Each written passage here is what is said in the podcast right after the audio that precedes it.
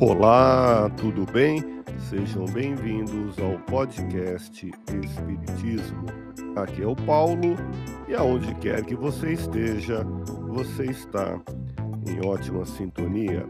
Hoje vamos conversar com você, na visão espírita, sobre mediunidade. Se você é instável e emocionalmente, vai dar alegria tristeza sem causa aparente. De repente, sente dores pelo corpo. Ou então, se você tem sintomas de doenças, queda da pressão, falta de ar e arrepios, sai de casa bem e ao entrar em algum lugar sente-se indisposto, com vontade de ir embora imediatamente ou dormir, ou ainda sente medo, insatisfação e não dorme direito, tendo pensamentos estranhos, inchaço e dormência, ou sonha que está voando, caindo, ou vê seu corpo adormecido, se um pouco disso estiver acontecendo com você, é o momento de descobrir e estudar a mediunidade. Pense nisso e vem comigo.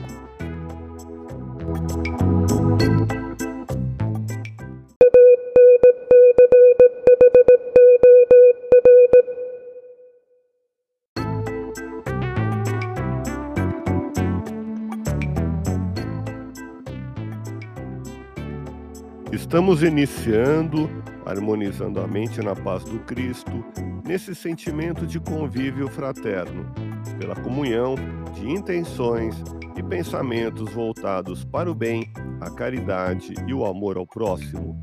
Hoje, conversando com você, vamos falar sobre mediunidade.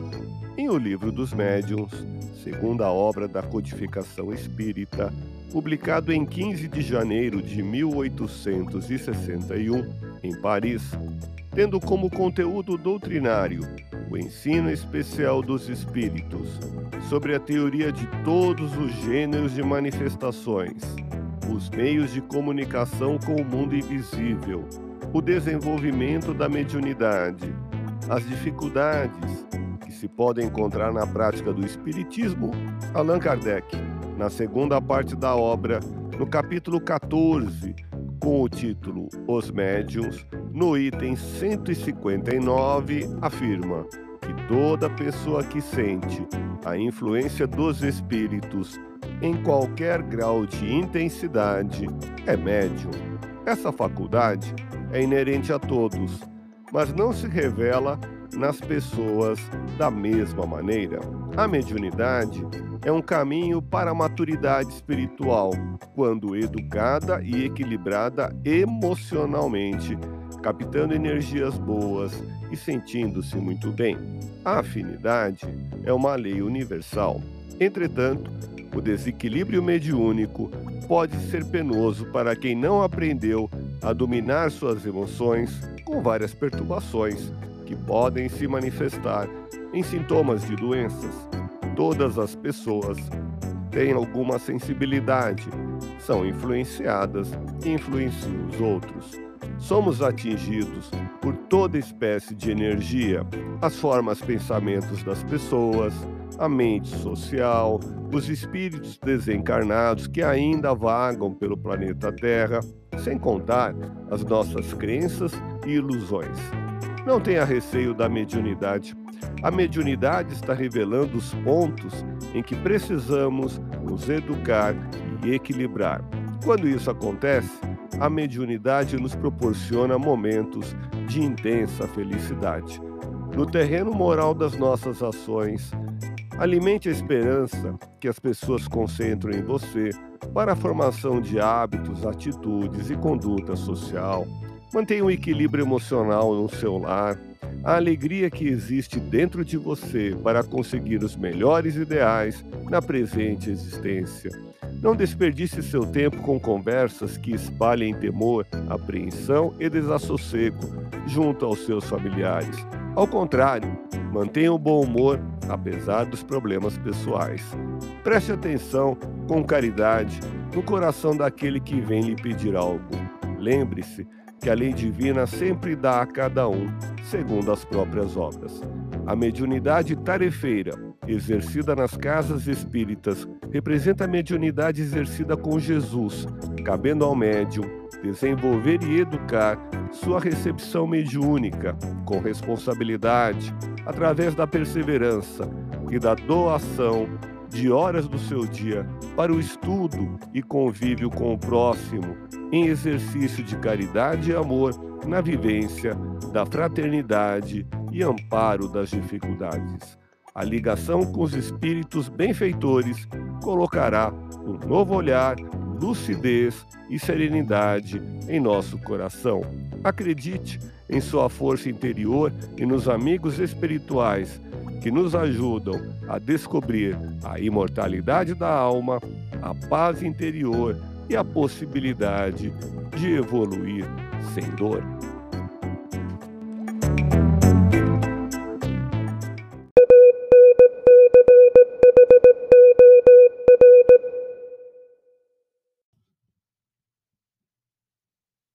Nesse instante, unidos com o pensamento em Jesus, vibremos pela nossa transformação interior. Permita-se amar mais e valorizar a vida, que as vozes dos céus continuem nos dirigindo a palavra consoladora e esclarecedora. Escutemos com atenção as palavras desse amigo espiritual, com sua simplicidade e amorosidade. Em cada mensagem, ouve-se a voz da espiritualidade. A mediunidade é bênção de luz e caridade. Para trabalhar com Jesus, é preciso praticar o ensinamento de amar ao próximo junto ao irmão necessitado que vive triste, desesperado. Mediunidade não é profissão, não é brincadeira é trabalhar com fervor, em nome do nosso Senhor, não apenas na reunião mediúnica, mas durante o tempo inteiro, em vibração de amor. Sirva com fé, através do exemplo de Chico Xavier, mestre de luz e paz, que com Jesus ensina e ajuda a carregar a nossa cruz.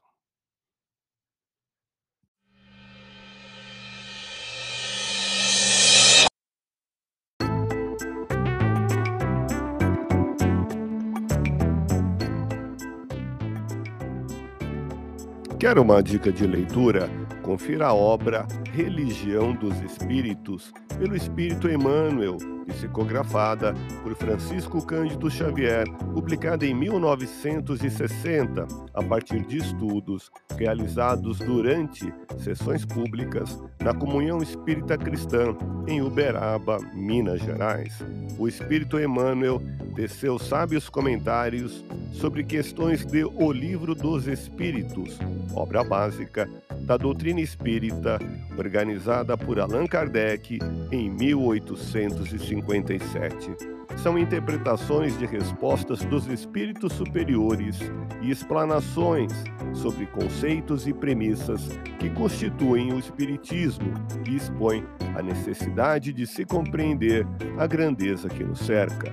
Com psicografia de Francisco Cândido Xavier, o autor espiritual Emmanuel enfatiza os ricos conceitos inseridos no primeiro livro da codificação como verdadeiros valores morais, que podem servir de guia e base de sabedoria e amor nos caminhos humanos que buscam o encontro do Cristo.